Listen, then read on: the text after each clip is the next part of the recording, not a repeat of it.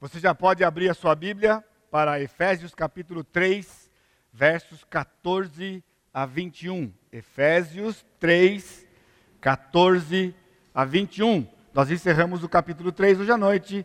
No próximo domingo, nós começamos o capítulo 4, versos de 1 a 16.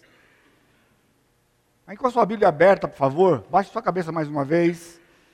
E queria que você elevasse seu pensamento até o Senhor e pedisse ao Senhor que ministrasse ao seu coração nesta noite, através do Espírito Santo que habita em você, fazendo uso da Sua palavra, que é a verdade. Pai querido, estamos diante da Tua palavra, esperando ouvir a Tua voz.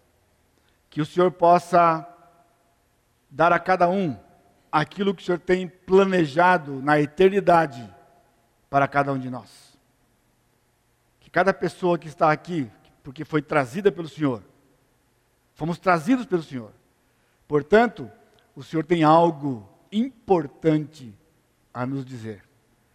Que o Senhor não permita que haja qualquer dificuldade na transmissão que venha uh, impedir de que os teus filhos recebam aquilo que o Senhor deseja, nem mesmo a ação do inimigo, o cansaço nas suas mentes, enfim nós confiamos no Senhor, acreditamos no teu plano, acreditamos no teu amor e bendizemos o Senhor mais uma vez, no precioso e santo nome de Jesus. Amém, Senhor. Amém. Efésios 3,14 diz assim: Por esta causa me ponho de joelhos diante do Pai, de quem toma o nome toda a família, tanto no céu como sobre a terra para que, segundo a riqueza da sua glória, vos conceda que sejais fortalecidos com poder, mediante o seu espírito no homem interior, e assim habite Cristo no vosso coração pela fé, estando vós arraigados e alicerçados em amor, a fim de poderdes compreender com todos os santos qual é a largura e o comprimento e a altura e a profundidade, e conhecer o amor de Cristo que excede todo entendimento, para que sejais tomados de toda a plenitude de Deus. Ora, aquele que é poderoso para fazer infinitamente mais do que tudo quanto pedimos ou pensamos, conforme o seu poder que opera em nós. A ele seja a glória na igreja e em Cristo Jesus por todas as gerações, para todos sempre. Amém. O tema os elementos da oração intercessória. Quando você ouve a frase oração intercessória, o que vem à sua mente? Pense. O que vem à sua mente quando você ouve oração intercessória? Certamente o Espírito vai lhe surpreender hoje, quando nós mergulharmos no texto, para entendermos exatamente o que o Senhor pensa de uma oração intercessória, porque é fundamental que nós saibamos ou entendamos o ponto de vista de Deus. Quem estava na escola dominical hoje já teve uma introdução pela aula do pastor Sacha, falando a respeito desse processo de se estudar a Bíblia, que tanto é dos pastores, como mutuamente, assim como o seu estudo pessoal. Então aproveite também a oportunidade para você ser desafiado a estudar e estar aqui domingo que vem pela manhã na escola dominical, onde o pastor Sacha vai dar a parte 5 da sua mensagem. De certa forma, todos somos ou devemos ser intercessores. Então aqui já começa a surpresa. Né? Pastor, eu nem sou do ministério de intercessão? Como é que é essa coisa? Eu não tenho o dom de orar. Eu não tenho o dom de interceder. Surpresa, todos somos intercessores de uma forma ou de outra. Por quê? Aqui uma dica para as mulheres. Hoje de manhã, quem estava no, na aula teve uma pitadinha já daquilo que a gente vai ter lá no, no Retiro das Mulheres, nos mandamentos recíprocos. Veja aqui, na lista dos mandamentos recíprocos, encontramos: orem uns pelos outros. Então, todos somos intercessores. Nós, pastores, temos o dever de orar pelas ovelhas. As ovelhas oram pelos pastores, como o Sacha disse hoje. Mas há a ministração mútua. Nós oramos. Vocês devem orar uns pelos outros. O texto é Tiago 5,16. Logicamente que eu não vou fazer a exposição de Tiago, é um texto bastante uh, polêmico para alguns, mas por aquilo que você ouviu de manhã, lembra? A Escritura tem uma e apenas uma interpretação. Não confunda com aplicação, mas interpretação, uma só. São raríssimos os textos na Escritura que você vai ter abertura para ter mais de uma interpretação devido à sua dificuldade. Mas, na sua essência, a Escritura tem apenas uma interpretação. O texto diz: Confessai, pois, os vossos pecados uns aos outros e orai uns pelos outros para serem curados. Muito pode, por sua eficácia, a súplica do justo. Elias era homem semelhante a nós, sujeito aos mesmos sentimentos, e orou com instância para que não chovesse sobre a terra, e por três anos e seis meses não choveu. E orou de novo, e o céu deu chuva, e a terra fez germinar seus frutos. Ok? Então vamos ficar por aqui nesse texto de hoje. O contexto, então, de Tiago, que a gente não vai tratar hoje à noite, é de confissão e envolve também a cura de enfermidades. Então, basicamente, se você juntar as duas coisas, nós somos pecadores e há uma boa possibilidade de que quando estamos doentes, que seja resultado do pecado. Agora, não necessariamente do seu pecado, do pecado que entrou no mundo por Adão, por vivemos num mundo amaldiçoado por causa do pecado e tendo como príncipe Satanás, e porque somos pecadores também por pecados que cometemos. Então, Tiago está dizendo que, em algumas circunstâncias, então, somente e tão somente os presbíteros da igreja, os pastores da igreja, têm a prerrogativa de diagnóstico. Não é uma coisa de crente para crente. Isso aqui é uma coisa, o texto lá diz: chame os presbíteros. Então, eles vão dirigidos pelo Espírito Santo, identificar se é de pecado ou não diretamente. E então, oramos por aquela pessoa e Deus então curará a pessoa pelo seu arrependimento ou não. Ok? Claro para você? Guarde, aguarde Tiago. Brevemente, um dia, estudar Tiago. Vamos lá. Mais uma oração intercessória de Paulo, que já vimos no capítulo 1, e agora vamos ver aqui no capítulo 3. O conteúdo dessa oração de Paulo me impressiona, sempre me impressiona. E não foi diferente, mesmo já conhecendo esta semana, quando eu gastei algum tempo nesse texto, alimentando meu próprio coração e também com esta responsabilidade divina de trazer para você também a palavra do Senhor para o seu coração. Agora, por que me impressiona? Porque a oração do apóstolo Paulo revela um coração e caráter cristão. Outra novidade, surpresa. Talvez você pense que intercessão é quando você ora por alguém. Alguém diz para você: Eu estou com um problema, ou eu estou doente, ou eu estou com um problema no emprego, ou eu estou com um problema na família, eu estou numa certa situação e eu preciso que você interceda por mim. E então nós dizemos: Tá bem, eu vou orar por você, eu vou interceder por você. Agora, nós não nos preocupamos necessariamente de que a oração que fazemos, como nos expressamos, o que verbalizamos, revela o coração e o caráter, o seu coração e o seu caráter cristão, assim como o meu. Revela um grande amor pelos irmãos. Aqui é uma tremenda responsabilidade, irmãos, porque amar não é simplesmente um sentimento, nós vamos ver lá no retiro, sem dúvida nenhuma, a mutualidade amai-vos uns aos outros, que é a primeira mutualidade, é a mutualidade base de todas as mutualidades, inclusive desta, você percebeu? se nós não nos amarmos uns aos outros, não intercederemos uns pelos outros. Mas, se não nos amarmos uns aos outros, não intercederemos efetivamente uns pelos outros. Então, simplesmente dizer para alguém, dizer para Deus, Senhor, abençoa irmão fulano de tal naquela situação dele, necessariamente não é uma intercessão. O que, pastor? Exato. Não é necessariamente uma intercessão. Nós vamos ver que intercessão é muito mais que isso. E também, em terceiro lugar, revela um conhecimento profundo de Deus.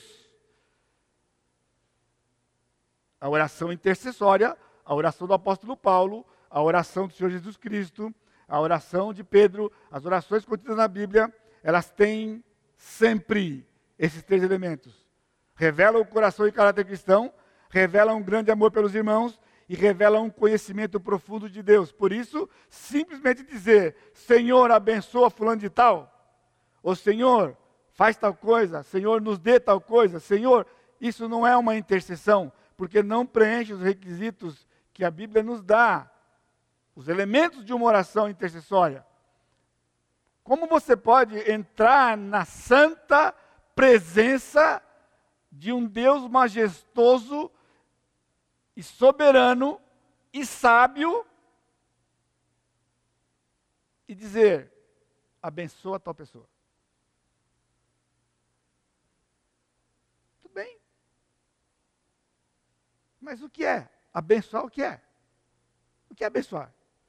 Bom, aí tem aquilo que o irmão acha que precisa porque ele pediu oração para você. Então, quando o irmão pediu oração para você, ou ele incluiu como intercessor, ele tinha um pensamento sobre o seu problema. Por isso ele pediu. Aí então, quando você se prontifica a orar, você vai orar por aquilo que ele pediu, mas aquilo que você acha que também faz parte daquilo que ele está passando.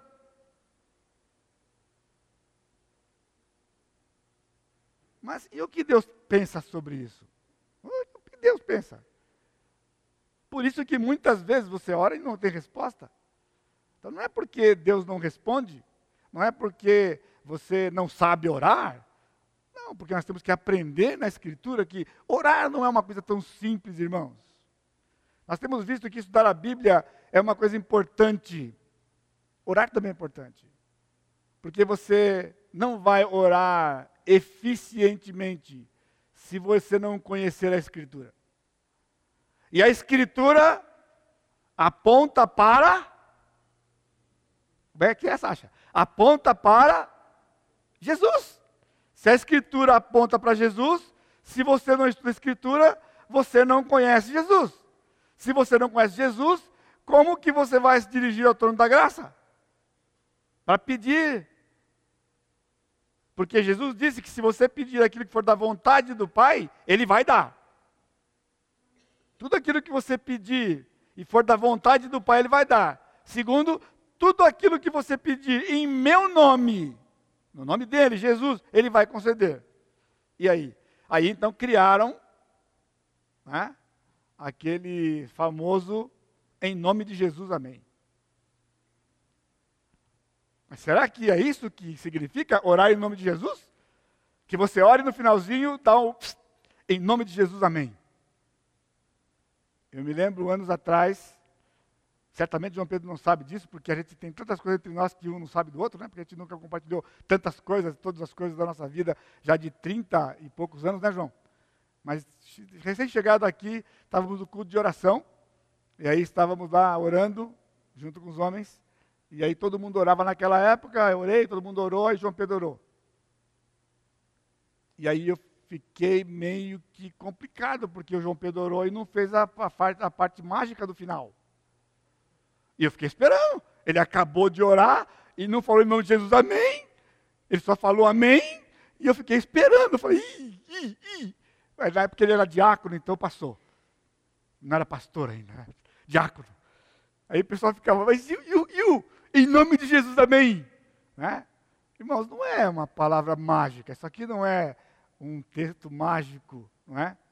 É saber que vai em nome dele. Mas também não está errado, obviamente, você dizer em nome de Jesus amém. Você pode continuar dizendo, eu também digo, né?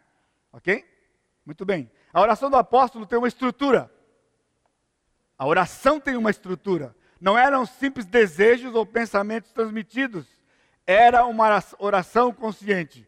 Você ora conscientemente ou você ora automaticamente? Você já tem o pedido, ou os pedidos. Então você já sabe que para orar para Deus. Então você vai lá e simplesmente joga para o Senhor aquelas frases e termina com a frase mágica. Não! O apóstolo Paulo tinha uma estrutura. A sua oração tinha uma estrutura. Veja lá de novo, não eram simples desejos ou pensamentos transmitidos. Consciente do destinatário, versículo 14: Por esta causa me ponho de joelhos diante do Pai. Quando o apóstolo Paulo se deu conta de que ele ia interceder por aqueles irmãos, que ele ia entrar na presença do Senhor pela oração, e era diante do Pai, automaticamente, no sentido assim, foi constrangido pelo Espírito a se colocar de joelho. Existe uma discussão eterna na igreja, né, sobre se só de joelho você pode orar, não é? é igrejas batistas ou presbiterianas, ou mesmo Assembleia de Deus e afins, que tem bancos como nós tínhamos bancos, eles têm atrás do banco uma peça acoplada ao banco chamada genuflexório. Sabe o que é genuflexório? Genuflexório é o lugar de se ajoelhar. Esse nome aí é isso aí, só isso. Então atrás tinha a, a, a tabuinha dos cálices, para você colocar os cálices da ceia depois que você tomou, e o lugar de ajoelhar. Então, pessoal, porque quando chega num culto público, vamos orar, o pessoal, todo de joelho. Todo de joelho. Agora, a dificuldade desse tipo de instituição é porque você pode estar ajoelhado por fora, mas em pé por dentro.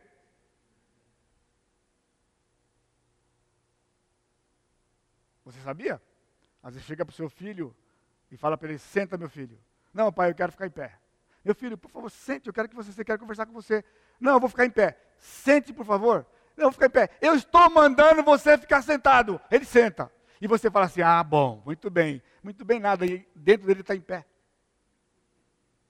Ele está sentado para você e em pé para ele. Assim somos nós. Agora você está ajoelhado no seu coração diante do Senhor?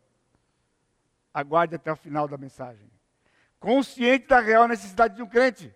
Então, ele tinha consciência do Pai, agora ele também sabe do, de quem vai receber a intercessão, não é? Então ele diz: de quem toma, toma o nome toda a família do céu e na terra, para que, segundo a riqueza da sua glória, vos conceda. Então Paulo tinha um, alguém em mente. Ele tinha consciência de quem era que estava na sua mente, que era o objeto da sua intercessão. A oração da. Uh, perdão. Paulo pedia pelos seus irmãos o que ele mesmo necessitava para viver uma vida agradável a Deus. Ou seja, ele não pedia só por eles. Aquilo que ele pedia por eles era aquilo que ele precisava para ele. Surpresa, pastor, como é que funciona esse negócio? É assim, porque você está pensando sempre no irmão e às vezes você está intercedendo por alguém, em alguma coisa que não tem nada a ver com você, não porque você não esteja como ele precisando, porque você acha que não precisa. E às vezes aquilo que você precisa, você nem compartilha com ninguém para orar, porque você é intercessor. Sim, todos somos intercessores. Você não precisa de oração? Então, quando nós sabemos quem Deus é, sabemos quem nós somos, nós oramos pelos irmãos, por aquilo que deveria ser orado por nós. E tudo o que vós quereis que vos façam, a regra de ouro, Mateus 7,12, fazei vós também, porque esta é a lei e os profetas. Aqui ele resumiu todo o Velho Testamento num versículo só. Você acredita? O poder de síntese do nosso Senhor Jesus Cristo. Certa feita, ele, ele resumiu todo o Velho Testamento em dois mandamentos: Amarás o Senhor teu Deus de todo o teu coração, de toda a tua alma, todas as tuas forças, e amarás o teu próximo como a ti mesmo. Já foi um feito. Agora, ele resume todo o Velho Testamento numa regra só. E tudo que vós quereis que vos façam, fazei vós também, porque esta é a lei e os profetas. Paulo iniciou essa porção por esta causa, que foi idêntico ao versículo 1. Se você estava aqui semana passada, eu mostrei que o texto de domingo passado era um parênteses, na verdade, do capítulo 2. Era um parênteses, porque começa o capítulo 2. Deixa eu ver aqui, desculpa. Começa o capítulo 3, 3.1, exatamente como o 3.14. Então, 3 de 1 a 13 domingo passado era um parênteses. E qual era a novidade? Os gentios são coerdeiros e coparticipantes da mesma graça. Baseado neste fato, tendo trazido essa informação para aqueles irmãos, o apóstolo Paulo se coloca de joelhos diante do Pai. Por quê? Porque quando ele foi começar no capítulo 3, versículo 1, a sua oração, ele foi alertado pelo Espírito Santo que habitava nele, de que ainda faltava alguma coisa. Já passou por isso? Já passou por isso? Isso faz diferença da sua oração, ou da minha, ou da nossa oração, se não for dentro da estrutura da Escritura, com a oração do apóstolo? Porque quando a gente já vai pronto para orar, faça chuva ou faça sol, se você é fiel, você vai orar por aquilo que pediram. Agora, não é assim que funciona. O apóstolo Paulo ia orar por aqueles crentes. E então, ele introduziu, por esta causa, aí o Espírito disse para ele: eles não estão preparados ainda. Como que é, Senhor? Eles não estão preparados ainda. Falta informação. Informações que eles não têm. Precisa dar as informações para ele primeiro. Então, Paulo dá as informações, 3 de 1 a 13, detalhes que, a, que a, aquele, é, é, esse mistério de gentios e judeus no mesmo corpo foi oculto no Velho Testamento, foi dado então, revelado para os apóstolos e para os profetas, tudo que nós vimos na semana passada, eram informações que eles não tinham. Veja aí, os gentios não têm um conhecimento de Deus e uma vivência com ele, como tinham os judeus do Velho Testamento. Agora estavam no mesmo corpo, mas os judeus tinham uma vivência com o Senhor e tinham um conhecimento do Senhor que os gentios não tinham. Então o apóstolo tinha que dar essas informações primeiro. Aí então, o Espírito Santo, ouça bem, o Espírito Santo o autorizou a interceder por aqueles crentes. Já perguntou para o Espírito? Já perguntou para o Senhor, Senhor, nesse instante eu vou entrar na tua presença para interceder pelos meus irmãos. E o Senhor disse: ainda não. Como é que é? Ainda não. Talvez alguma coisa em você. Que ele diga, mas você precisa tratar isto. Ou você precisa conversar com esse ou com aquele irmão sobre isso? Você está entendendo? Nós não somos autônomos, irmãos. Nós não somos autônomos da vida cristã. Nós somos dependentes do Senhor. E temos que viver dependentes do Senhor. Mesmo que, usando uma expressão que nós usamos inadequadamente, mas usamos numa simples oração. Como se a oração fosse uma coisa simples. Então, se a oração é simples, o que é complicado? Nós somos complicados. Essa é a verdade. Então, mesmo que os judeus desprezaram tal conhecimento, os judeus tinham conhecimento do Senhor no Velho Testamento, mas desprezaram. Isso era essencial para o relacionamento e para o desenvolvimento da vida cristã. O fato de os judeus terem desprezado o conhecimento não significa que o conhecimento não era importante. Por isso o apóstolo Paulo tinha que dar o conhecimento para os gentios da igreja de Éfeso e os gentios todos, inclusive nós, sobre este aspecto, para então interceder efetivamente. A intercessão tem três elementos: o intercessor, o intercedido e o agente ou conteúdo da intercessão. Os itens B e C determinam o sucesso da intercessão. Conhecer o estado espiritual, as necessidades espirituais do irmão e o relacionamento e conhecimento de Deus. Vocês estão entendendo? Isso é antes do conteúdo da oração. Antes. Porque isto vai determinar o conteúdo da oração. O quê? O estado espiritual, as necessidades espirituais do irmão ou dos irmãos. Por quê? Porque a oração é resultado de relacionamento. Se nós não nos relacionamos, como orar pelos irmãos quando você não conhece a vida dele? Sasha fez o apelo de manhã, eu faço agora de noite. Se você tem estado aqui e você não pertence a um grupo pequeno, procure um urgentemente. Porque no grupo pequeno é onde você vai ser ministrado mutuamente pela palavra, e é no grupo pequeno onde você vai praticar a intercessão. São pessoas que você convive de perto, que você conhece. E o que falta entre nós? Liberdade Falta entre nós maturidade para que você tenha coragem, que falta entre nós. Coragem de que quando alguém lhe pede uma intercessão, você diga, irmão, podemos conversar no cantinho ali, três minutinhos. E você ser um instrumento de Deus para ajudar aquele irmão, aquela irmã a enxergar uma situação que esteja talvez ligado àquilo que ela está pedindo e ela não sabe.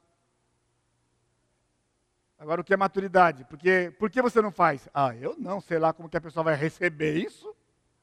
Então, imaturidade, por quê? Porque se existe esse medo de, entre nós, de não nos dirigirmos a outra pessoa e exortar ou admoestá-la biblicamente, que é a palavra confrontar. Então, não confunda exortar com admoestar a coisa já está complicada, pessoal, e é complicado mesmo. Porque, historicamente, na igreja, o crente entende que exortar é quando você fala para a pessoa contra uma situação, um pecado ou alguma coisa. Isso não é exortar. A palavra exortar no Novo Testamento é quando você vai colocar a pessoa para cima. Você vai encorajar a pessoa. Isso é exortação. É encorajar a pessoa.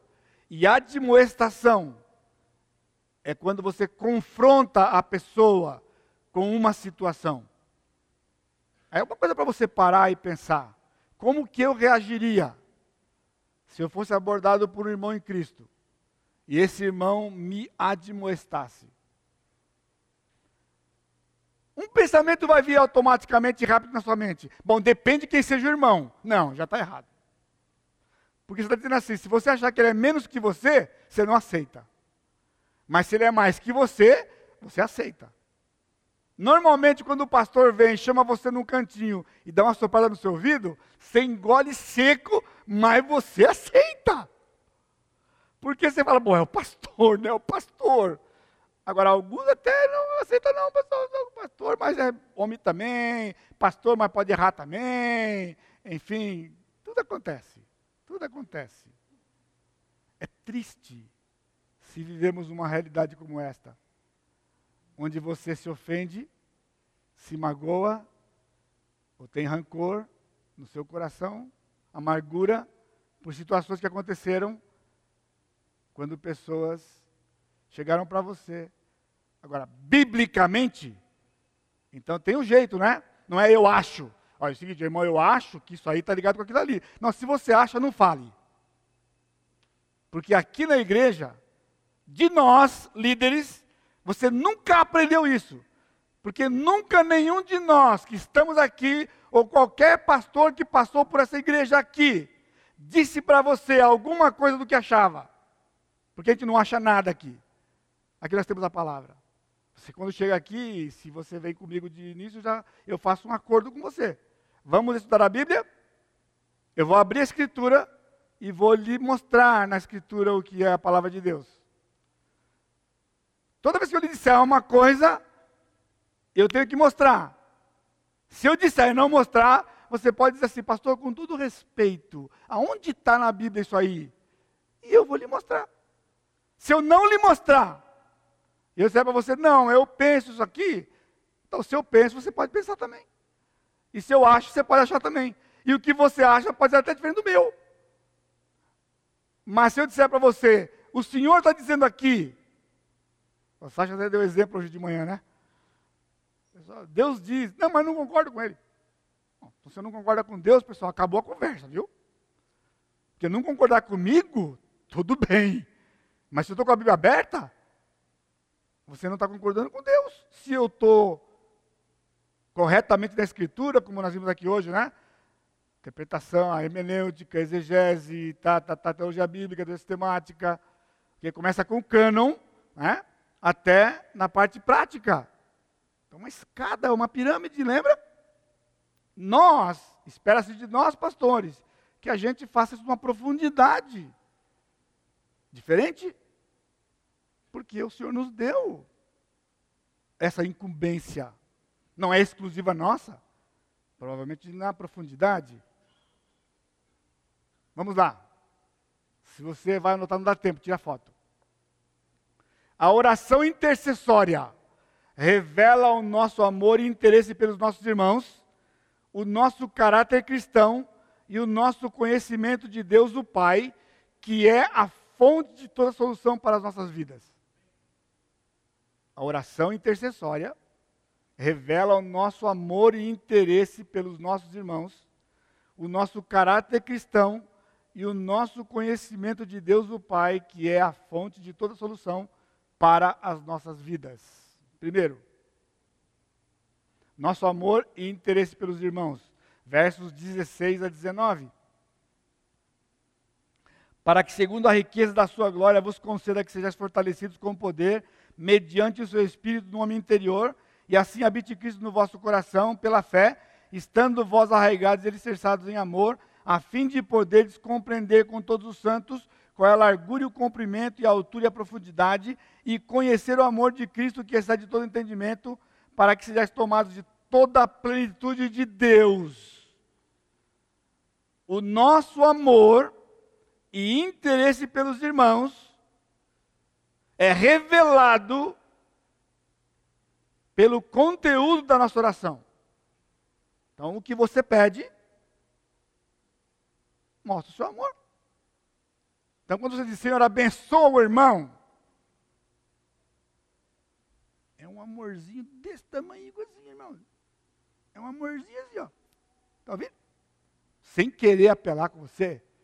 Mas abençoa o irmão, abençoa a irmã, é desse tamanho com amor, pessoal. Eu estou sendo bonzinho, hein? Bonzinho, porque podia ser assim.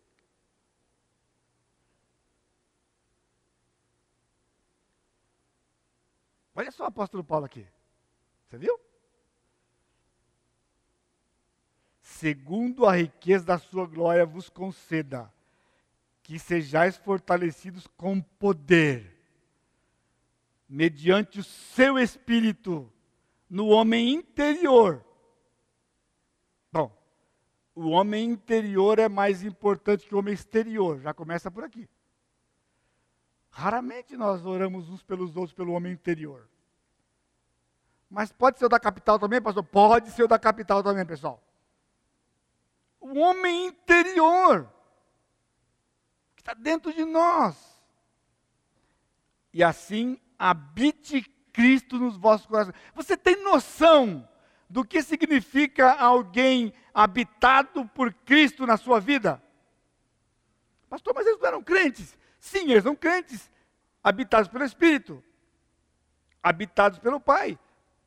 Só que a coisa é, você tem vivido como alguém que é habitado pelo Espírito? Então, o que ele está dizendo aqui é que aqueles crentes vivessem, ele vai dizer isso no capítulo 4, inclusive, vivessem de modo digno da vocação a que fossem chamados.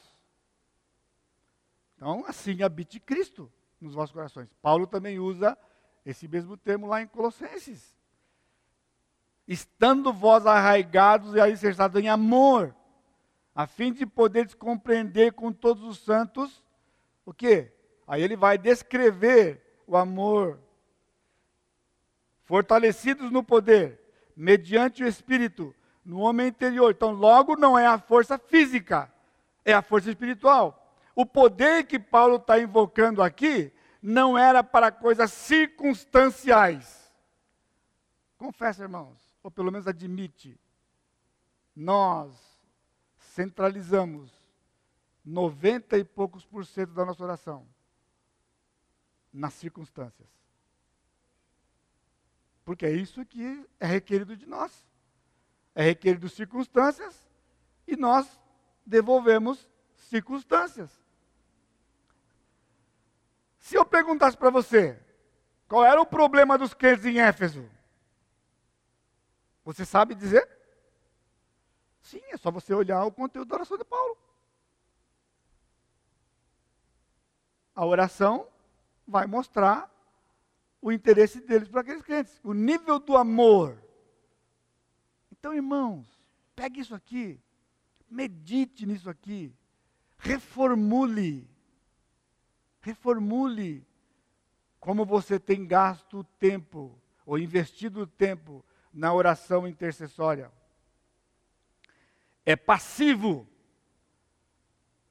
estando vós arraigados e alicerçados em amor.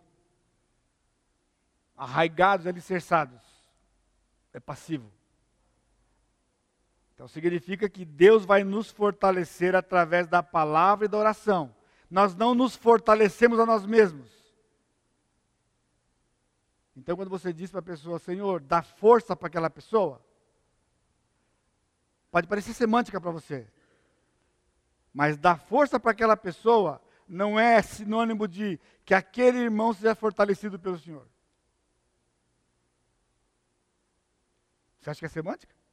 Não, é semântica. Então, isso faz parte.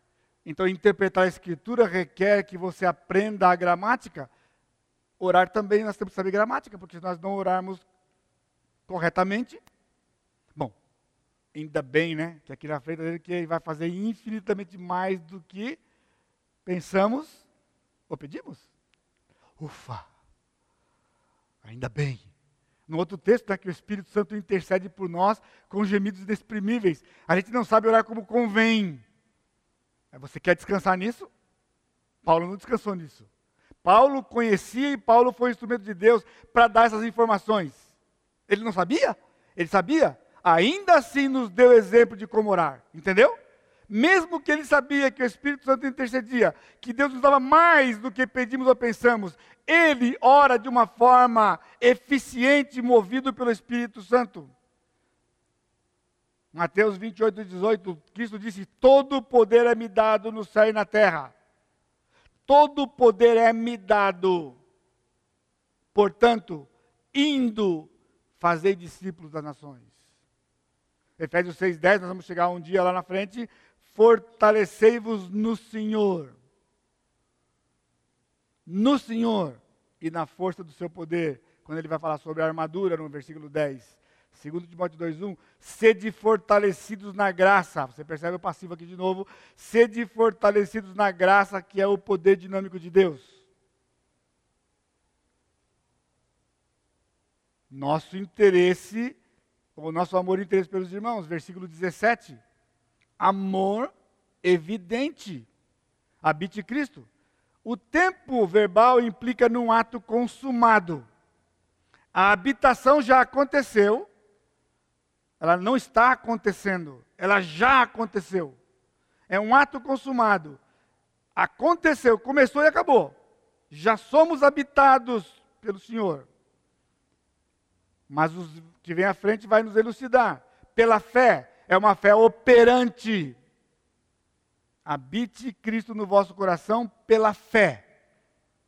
Ele está aqui. Agora nós temos fé, né? Nós acreditamos nele.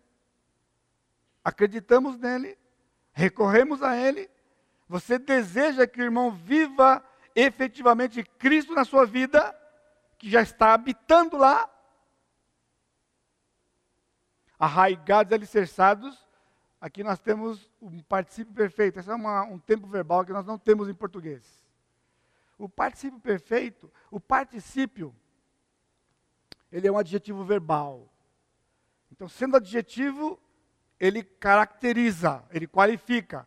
E sendo verbo, tem ação. Então significa que aquela pessoa é caracterizada por estar arraigada. E arraigar ali, no texto original, é verbo.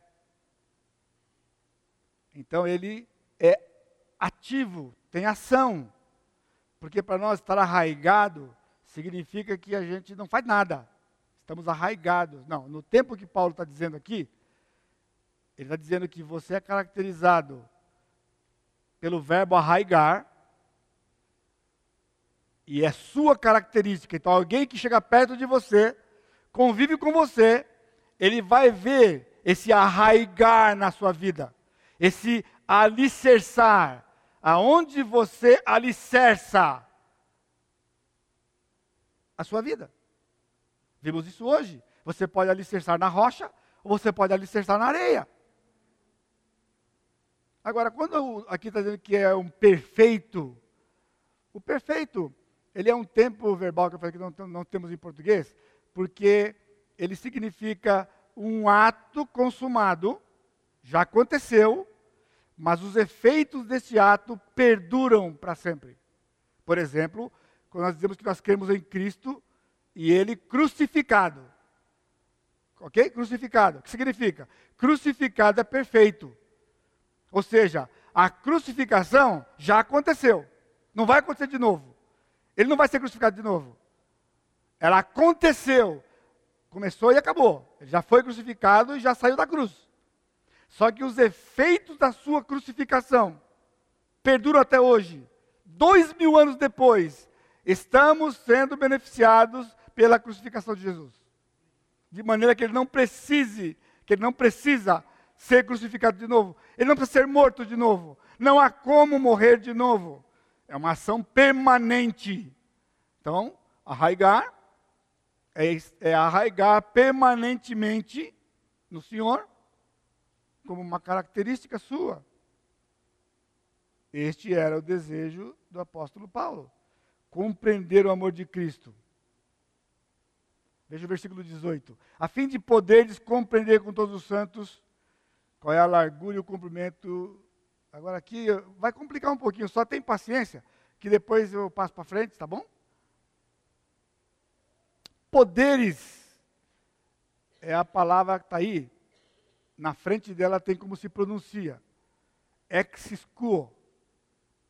Exiscuo. É ser capaz, ser suficiente, temente, forte. A ideia é uma força exercida até que seu objetivo seja alcançado. Então ele diz, a fim de poderdes. Então, poderdes aqui é ter a capacidade, é ser capaz, é ser suficiente, temente e forte, até que o objetivo seja alcançado, que é compreender o amor de Cristo. O, o, o Sal já falou hoje de manhã sobre perseverança. Então, perseverar no conhecimento, não se conformar com conhecimento incompleto. É constantemente vir para a Escritura e conhecer o Senhor. Você e eu nunca conheceremos o Senhor plenamente neste mundo. Então nunca vai chegar um tempo que você diga: Eu já conheço, não preciso mais. Você nunca vai conhecer a profundidade, a extensão do amor de Cristo aqui nessa terra. Portanto, há uma jornada para nós. É a única ocorrência em todo o Novo Testamento. Essa palavra não aparece em nenhum outro lugar, ela só aparece aqui. E catalamb catalambano é pegar mentalmente. Então, é ter a capacidade, é ter é ser suficiente, temente forte, para perseguir uma coisa até o objetivo ser alcançado, que é compreender, que é pegar mentalmente. É você colocar na sua mente e conseguir captar a extensão do amor de Cristo. Largura, altura e comprimento, profundidade é a maneira de expressar totalidade. Aí não podia ter dito assim, compreender todo o amor de Deus, todo o amor de Cristo. Nós somos assim, lembra? Abençoa o irmão, abençoa a irmã, abençoa a nossa igreja. Nós gostamos do genérico. Está na onda do genérico, né? Pessoal genérico, saiu uma reportagem outro dia sobre o genérico aí. Na Bíblia, então, pessoal, genérico. Ó, oh, genérico não dá. Genérico está fora das especificações, não passa na Anvisa. O genérico da Bíblia. Não vai. Paulo disse: largura, altura, comprimento e profundidade. Se você estava na aula de manhã, a inspiração da escritura é verbal. Significa palavra por palavra. Então, sabe o que significa? Para você treinar? O apóstolo Paulo não podia escrever totalidade, porque estava sob inspiração. O Espírito diz para ele: não é totalidade, é largura, altura, comprimento e profundidade. Mas, Senhor, é, profundidade, é totalidade. Não é totalidade, é largura, altura, comprimento e profundidade. Escreve aí.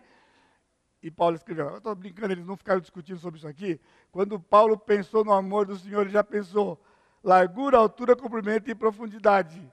Porque o Espírito o fez enxergar isso aqui. É só o que você precisa e eu. A submissão do Espírito. Gnonai é o aurista. Aurista é aquela ação completada, né? Gnosco é conhecer por experiência. Então ele está dizendo aqui, versículo 19: e conhecer. Agora nota, compreender não é conhecer. Compreender, lembra, é pegar mentalmente. Então, mentalmente você compreende o amor de Cristo. Largura, altura, comprimento e profundidade. Mas ele diz, conhecer. Conhecer agora é outra palavra, gnosco. É conhecer por experiência. É você experimentar. Experimentar. Conhecer por experiência. Na tradução antiga, na corrigida, lá no Velho Testamento, na genealogia de Adão, e Adão conheceu a Eva, e ela teve um filho. Entendeu? Adão conheceu a Eva e ela teve um filho. Pastor, era assim naquela época? Só de conhecer já engravidava?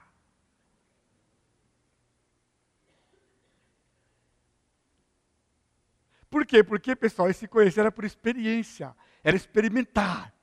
Que não pode. Agora, Adão era casado com Eva. Então ele podia ter a experiência de maneira que ela engravidasse. Então não era uma coisa intelectual, não era uma coisa mental.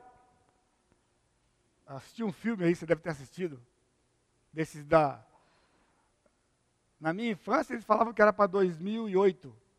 2008, pessoal, já foi para trás, ó. Em 2008 ia ser tudo moderno. Era também em 2016 e nem perto. Por exemplo, do Jetsons, você lembra do Jetsons? Aquele, aquela maletinha que virava o carro, pessoal, ó. Até hoje, nada. Nada. Então no filme, o, o ator entra numa certa, numa certa sala lá, e aí a, a mulher está com um aparelho lá, não sei o que e tal. E aí ele fala, o que você aqui? Não, eu acabei de ter um tempo amoroso aqui. Porque ela vivia numa época, não sei aonde lá, que vai ser assim. Põe um negócio aqui, então não tem contato físico, porque o contato físico era muito. Tinha germe, tinha não sei o quê, tinha não sei o quê, tinha não sei o quê. Alguns até pensam assim mesmo até hoje. Tudo bem, para frente. Na aula não é sobre isso aqui. Ultrapassa todo entendimento. Nossa, eu estou no 1 ainda, hein? Vamos lá? Experimentar o amor de Cristo, plenitude de Deus. A mesma ênfase de 5,18. Totalidade. Vamos lá. 2. O caráter cristão. Versículo 20. Vida dedicada. Ou seja, você quer ser intercessor? Lembra? A oração intercessória revela o nosso amor, a intensidade do nosso amor pelos outros, revela o nosso caráter cristão. Versículo 20. Ora, aquele que é poderoso para fazer infinitamente mais do que tudo quanto pedimos ou pensamos, conforme o seu poder que opera em nós. O poder de Deus que opera em nós. Então ele está pedindo poder para aqueles irmãos qual poder? O mesmo que opera em nós. Eu estou pedindo para ele aquilo que eu já tenho experimentado, para que ele e ela experimentem e tenham a mesma coisa. Então, uma vida dedicada. Uma vida dedicada ao Senhor. Paulo sai do abstrato para o concreto. E aqui é onde o crente naufraga, né? Lembra? Nós gostamos do abstrato. Eu estou bem espiritualmente. Olha, eu estou na melhor fase, uma das melhores fases da minha vida espiritual. Tá aí e então, pastor, eu vou na igreja todo domingo, já não sei, faz, faz não sei quantas semanas que eu não falto na igreja. Leio a Bíblia todo dia. Como? Ah, eu abro lá e leio em qualquer lugar lá, mas eu leio todo dia. Todo dia eu tenho meu tempo de leitura bíblica. E aí você acha que você. A ideia, né? Eu estou bem espiritualmente. Ou quando você julga alguém, você não está bem espiritualmente. Mas não é assim, pessoal. Esses, essas frases feitas, essa coisa abstrata. A vida cristã é concreta. Paulo está dizendo que ele tinha uma vida dedicada. O poder de Deus que ele queria para aqueles irmãos era o mesmo poder que habitava nele. Esse poder de Deus não é teórico e aprendido no campo intelectual. É um poder real se eu perguntar quantos de vocês acreditam que Deus é poderoso, todo mundo levanta a mão, né? É poderoso, sim. Tá, e daí? Agora, quantos de vocês têm experimentado o poder de Deus? Aí já muda né, os níveis, né? Vamos mudar os níveis da experiência com Deus e com o poder de Deus. Vida dedicada a esse poder de Deus não é teórico, você tem experimentado o mesmo poder do início do versículo 20. Paulo diz: é aquele que opera em nós. E opera é particípio presente. Literalmente, se nós fôssemos fazer literal aqui, aqui perde um pouco, né? Aquele poder operando. Não é que opera. A tradução não está ruim. A, tradução não está errada. Né? Porque quando você tem o que opera, a partícula que, ela traduz em português o particípio. Só que na língua do Novo Testamento não usa o que. Ele tem uma palavra só. E a palavra está lá, operante. O poder operante, ou operando, aquele que está operando em nós. Operante é no sentido melhor, por quê? Porque ele caracteriza. Operando não caracteriza, operante caracteriza. Então a pessoa que é qualificada, é, ela é caracterizada pelo poder que está operando nela. Você lembra quando você fez a escatologia, lá em Apocalipse, né? Ele diz ao vencedor, e eu disse para vocês que a palavra que está lá no Novo Testamento não tem em português, porque é um particípio lá. Vencedor, literalmente melhor se fosse vencente, não Vicente. Vencente. Aquele que é caracterizado pela por vencer. Ele é caracterizado por vencer. E vencer é dinâmico, está acontecendo. Vencedor é alguém que venceu. Ele é um vencedor porque ele venceu. Aquele cara lá venceu a maratona, ele é um vencedor. Não, ele venceu a maratona. Ali é um vencente. Ele, toda vez que ele correr, ele vai vencer. Porque está nele aquilo ali. É difícil crer no poder de Deus se você não tem experimentado cada dia. Você diz que sua fé é pequena, eu acredito, A fé vem pelo ouvir e ouvir pela palavra de Deus. É algo exercitável. Vida de edificação para experimentar a operação do poder de Deus em nós. Desejo de edificação, versículo 1, 21. A manifestação da glória visível de Deus para Paulo era primeiramente na igreja. Ele diz: A ele seja a glória na igreja e em Cristo Jesus. A glória de Deus na igreja, que é o corpo, e Jesus, que é o cabeça. Como Paulo valorizava a igreja. Paulo deu a sua vida para a edificação da igreja. Isso nos faz entender melhor Mateus 16, 18, quando ele diz: Edificarei a minha igreja. Cristo faria isso através da vida do ministério do crente. Deus edifica a sua igreja pelo seu dom, lembra? É isso que está no coração do apóstolo Paulo. Motivação correta. Aquele que é, no versículo 20, a ele seja a glória, no versículo 21. A motivação do apóstolo era a mais elevada que pode existir: a glória de Deus. Irmão, sério, sério, sério. Se a motivação do seu pedido por aquele irmão não for a glória de Deus, o senhor não vai responder. Tão certo quanto isso aqui. Tão certo quando você está sentado aí agora. Se você simplesmente orar porque pediram para você orar, a sua motivação seja a pessoa ou qualquer circunstância, o Senhor não vai conceder a sua oração. Agora, Ele poderá fazer na sua soberania diferente do que você pediu, porque Ele vai fazer o que Ele planejou, mas não foi o que você pediu porque o que você pediu não tem motivação correta. Esta era a motivação de Jesus no João 17. Eu consumei, eu te glorifiquei na terra, consumando a obra que você me deu que o Senhor me deu para fazer. O crente pode, o crente pede e argumenta por causa da tua obra, por causa da igreja, por causa do marido, por causa dos filhos. Você acha que ele vai te dar? Pense nisso.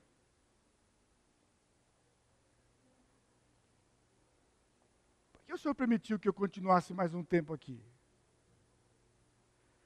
Porque ia ser difícil para Lia? Não. Porque meus filhos iam sofrer? Embora eles iam sofrer. Embora eu pudesse fazer falta para ela.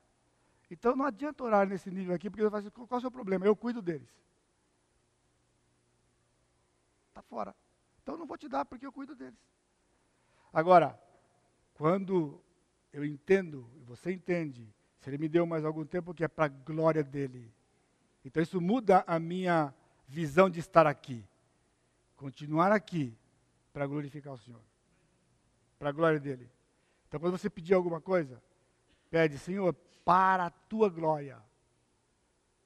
Porque aqui, tudo que Deus faz, na sua soberania nesse universo, tudo que ele fizer nesse universo, estão ouvindo? Tudo tem duas motivações do nosso Deus. Deus tem duas motivações para fazer qualquer coisa no universo. Primeiro, sua própria glória. Tudo que Deus faz é para a sua própria glória. E segundo, para o seu bem, para o meu bem. E o bem aqui de, de, de é, Romanos 8, 28, todas as coisas cooperam para o bem daqueles que amam a Deus, não é qualquer bem, não é o bem que você está pensando, não é bem. Alguém já furou o pneu, essa é para o seu bem. Por que furou o pneu? Não.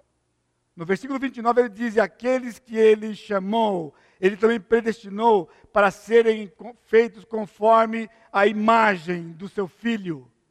Então, o bem que o Senhor está fazendo na vida de cada um de nós é nos tornar parecido com Jesus. Do dia que fomos convertidos até o dia que Ele vier, ou que Ele nos chamar, o que acontecer primeiro, Ele vai completar essa obra. Nós nos pareceremos com Jesus. E Ele sabe exatamente o que fazer na sua vida e na minha vida, para que nós pareçamos mais com o seu filho. Está entendendo?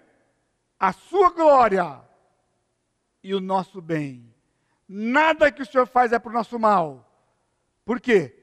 Porque nos fazer parecido com Jesus não é mal. Mesmo que aparentemente, então, furou o pneu? foi para o seu bem. O quê? Como que eu evidencio se eu estou mais parecido com Jesus quando furo o pneu do meu carro lá na marginal, de, na marginal do Tietê? Seis horas da tarde. Você murmurou? Não parece com Jesus, porque Jesus não murmurou nenhuma vez. Não murmura. Você reclamou? Você falou, ai meu Deus!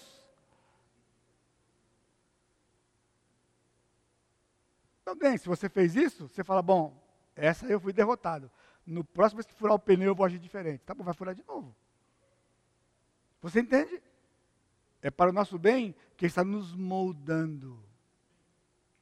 Ele está nos fazendo parecer com Jesus. Você é nervoso? Você é bravo? Oh, pessoal, ó. isso aqui é duro, difícil. Difícil. E ele vai trabalhar, ele vai trabalhar. Porque Jesus não era irado. Você é orgulhoso? Você tem a soberba? Ele vai trabalhar, ele vai trabalhar, ele vai trabalhar, até que sejamos parecidos com o seu filho. Então, muitas coisas que ele fará é para o nosso bem, é para quebrar a nossa serviço.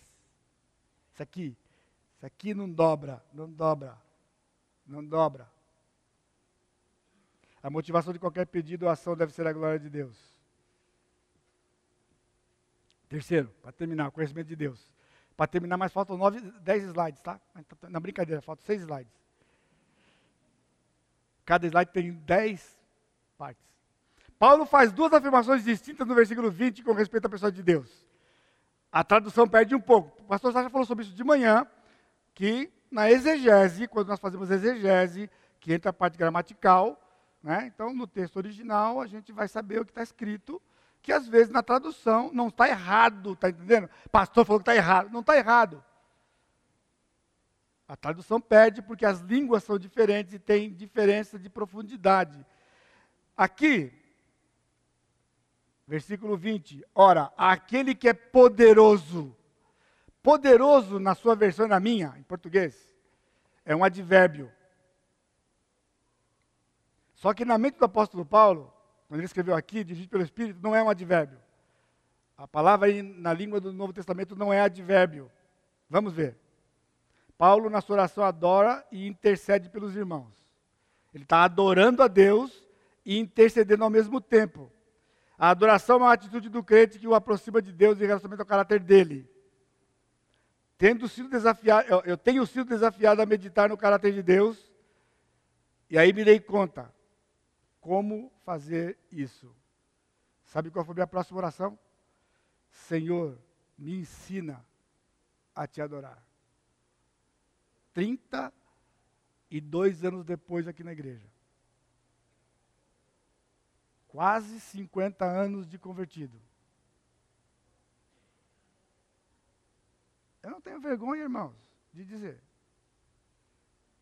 Nesse processo que Deus tem feito na minha vida nesses dias, chegou um momento, eu tenho andado dia sim, dia não, mais ou menos uma hora. E algumas semanas atrás, sai cedinho, cedinho, boto minha roupa, minha camiseta, shorts, tênis, para fora.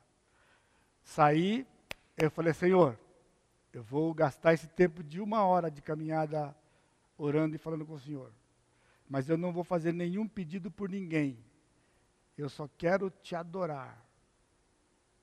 Eu quero te adorar. Irmãos, dois quarteirões depois, eu falei: Meu Deus, ainda falta 55 minutos. E eu não sei mais o que eu vou dizer. Por quê? Porque se eu abrir a Bíblia, pessoal, eu adoro. Se eu abrir a Bíblia, nos Salmos lá, só sai adoração, porque aí eu vou pegar aquelas palavras lá e vou falar para Deus. Tudo que estava no coração do salmista, eu vou falar para Deus. Mas quando você tem que orar, aliás, você está de, cabeça, você tá de olho fechado, você não pode ler a Bíblia. Calma, pessoal, você pode olhar de olho aberto também, por favor. Eu preciso quando eu estou dirigindo, eu olho de olho aberto. É uma cautela que você tem que ter. Por favor. Você está entendendo? Eu não tenho a Bíblia ali, eu não tenho nenhum pergaminho, nenhum rolo. E agora, da minha cabeça, tudo aquilo que eu conheço de Deus, transformar em adoração, emperrou, irmãos. E eu me rendi. De verdade. Eu disse, Senhor, eu não sei como te adorar. Desse jeito. Me ensina. Eu quero saber. Porque eu preciso saber. Eu não desisti, irmãos. Hoje eu acordo mais cedo. O dia que eu não saio para andar, eu saio do meu quarto e vou para a sala, sozinho lá, e vou gastar um tempo adorando, intercedendo e lendo a Escritura, antes de começar meu dia. Quais são as características do caráter de Deus? Se você quer adorar o Senhor, santidade. Então, um bom começo. Senhor, eu te adoro na beleza da tua santidade. Nesse momento, eu estou entrando diante do teu trono, que no Salmo diz que é um santo trono, e Hebreus diz que é um trono de graça. É um santo trono de graça, onde o Senhor está sentado. E eu sei que nesse instante, o teu filho está do seu lado. Há um outro trono que está o Senhor Jesus Cristo. O Senhor Jesus Cristo é o cordeiro que foi morto no passado, lá, no, lá na, na, há dois mil anos atrás. E hoje, ele é, o, ele é o leão da tribo de Judá, está ao seu lado, e ele vai voltar para nos buscar. Na tua presença, Pai, nesse instante, os querubins estão te adorando e cantando na tua presença. Eu posso cantar também, então eu começo a cantar. Músicas que eu sei, músicas que você sabe. Deus é luz. Então eu posso ver no teu trono todo o resplendor da tua glória. A palavra diz que é uma esmeralda, é cor de esmeralda. E outras pedras que a Bíblia descreve, que a Bíblia descreve. Agora esses textos aqui que eu não vou ler, 1 João 1:5 e 1 João 4:8, é porque nós temos alguns textos do Novo Testamento que ele diz que Deus é. Então quando fala Deus é, está falando do seu caráter. Não é Deus tem. Irmãos, você vai se dar conta que você tem vivido a idolatria e você não sabia. Porque quando você fala com Deus e reconhece o que Ele faz, e só o que Ele faz, é idolatria. Porque nós estamos colocando o que Ele faz, o seu poder, antes da sua pessoa. E tudo que está antes da pessoa de Deus é idolatria. Senhor, eu te agradeço porque o Senhor responde as orações, porque o Senhor abençoa não sei quem, porque o Senhor fez não sei o que e tal. Eu te, eu te peço que o Senhor faça não sei o que e tal. Você só está. O dom dele, ele é poderoso, sim, ele vai dar, ele nos abençoa, ele é gracioso, mas não é isso que nos faz adorar o Senhor. Nós adoramos o Senhor porque ele é luz ele é santo, ele diz, sede santo porque eu sou santo. Ele diz, Deus é amor. Segundo Timóteo 2,13, se nós somos infiéis, ele permanece fiel, porque ele não pode negar-se a si mesmo. Ele é fiel. Pai, eu te louvo pela tua fidelidade. Isso significa que tudo que o Senhor prometeu na tua palavra, o Senhor vai cumprir. O Senhor disse que nunca vai me abandonar. E o Senhor está comigo aqui agora. O Senhor não me abandona. O que eu estou sofrendo não limita o Senhor. O Senhor está sofrendo junto comigo. Me sustenta pela tua graça. Onisciência. Pai, o Senhor sabe todas as coisas a meu respeito. Mais do que eu jamais posso saber. Se você juntar todo o conhecimento de todos os cabeções do mundo, e cabeções que já passaram por esse mundo, Deus sabe infinitamente mais. Está entendendo? Tudo que todo mundo já sabe, a soma de tudo, o Senhor sabe. Infinitamente mais. Ele é sábio. No Salmo 139 ele fala sobre essa onisciência. Antes que o pensamento venha à minha mente, o senhor já conhece, o senhor já sabe. O senhor sabe quando eu assento, quando eu me levanto. Eu vou sair daqui agora, ele não vai saber. Eu já sabia, ele sabia que eu ia fazer isso aqui agora. Não tem como você pegar Deus de surpresa. Eu não vou sair daqui, eu vou ficar aqui. Agora eu fico aqui. Mas ele sabia que ia ficar aqui. Você está entendendo? Então aquilo que pegou você de surpresa, não pegou o Senhor de surpresa. Ah, irmãos, eu tenho aprendido, pela graça dele, eu tenho aprendido, de que ele soberanamente controla todas as coisas.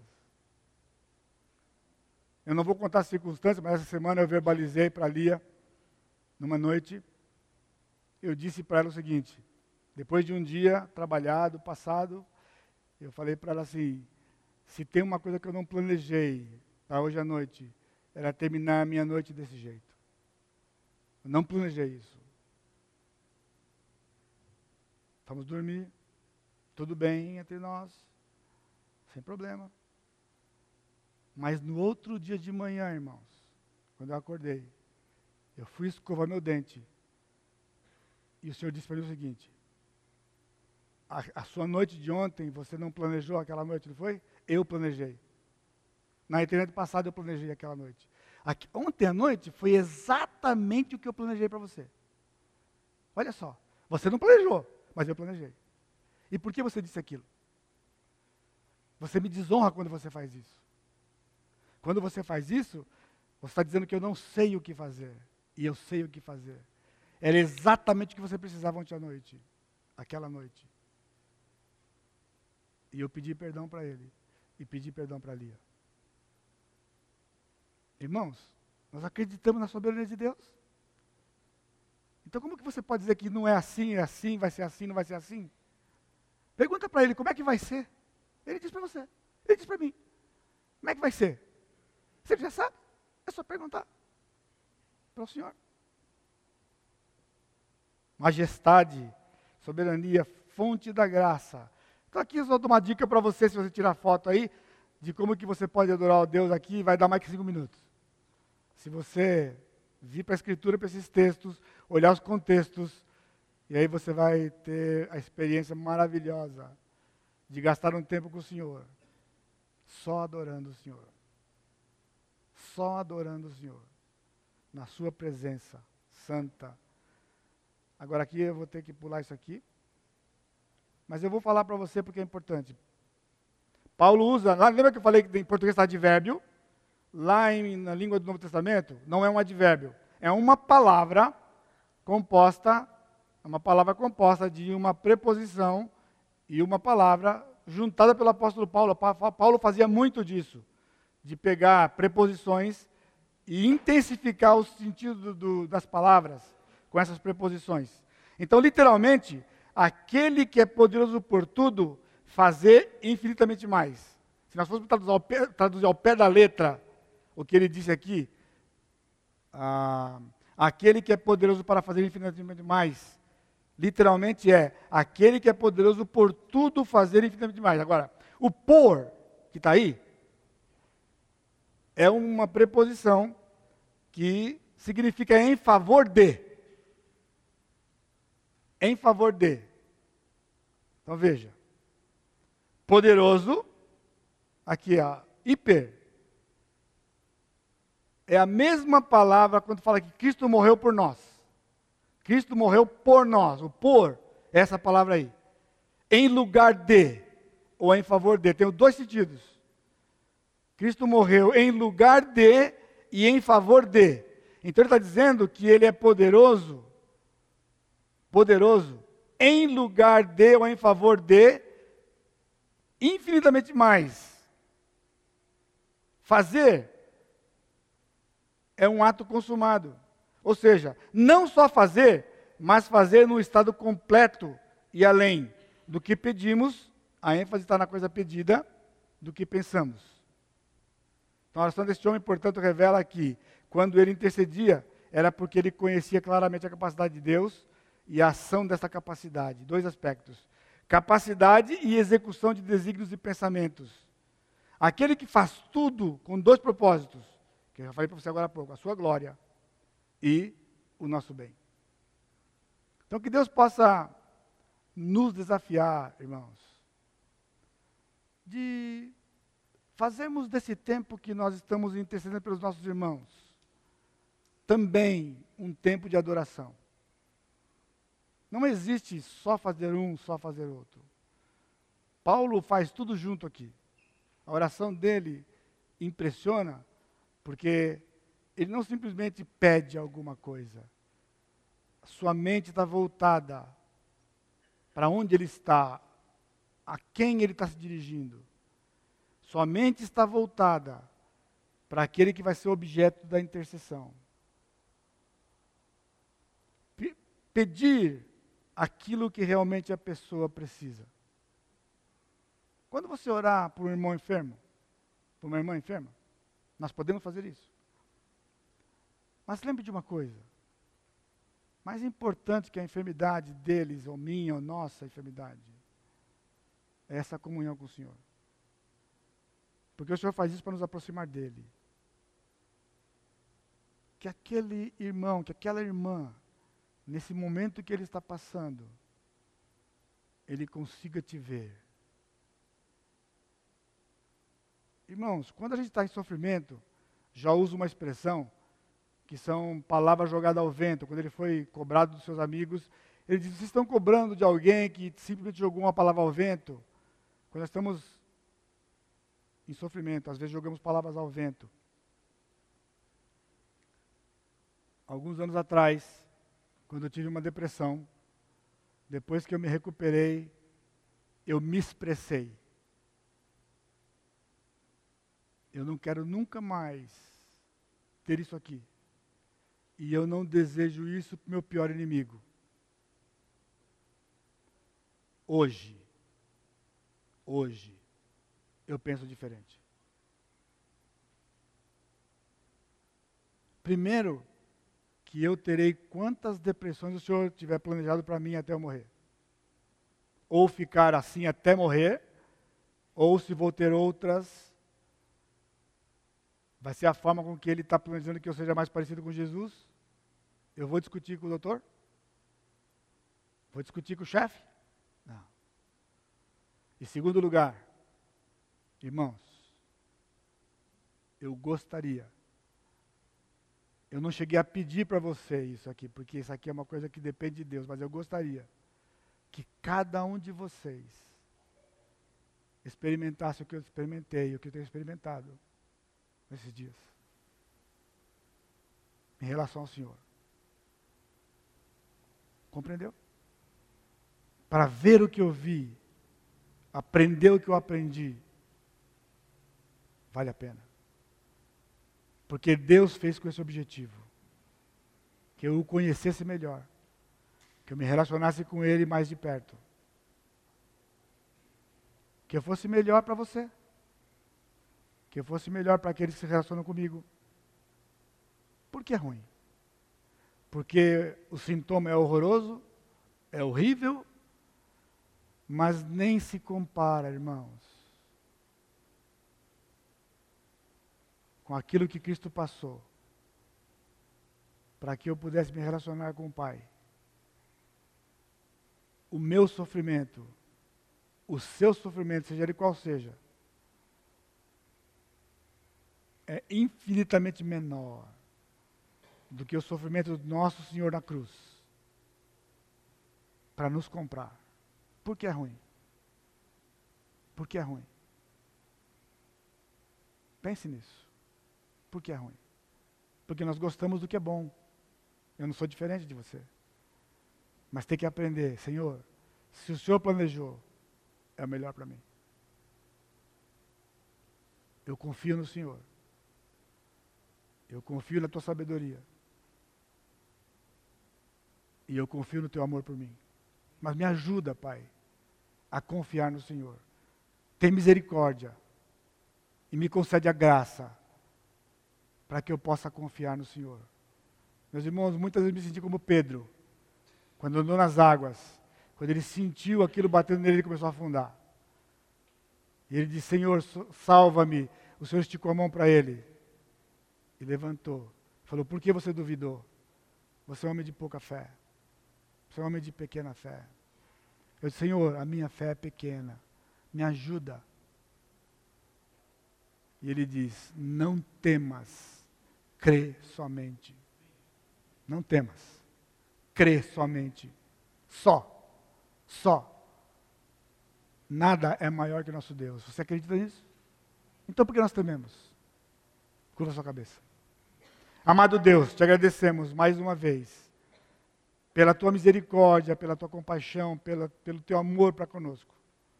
Abençoa os teus filhos, Pai.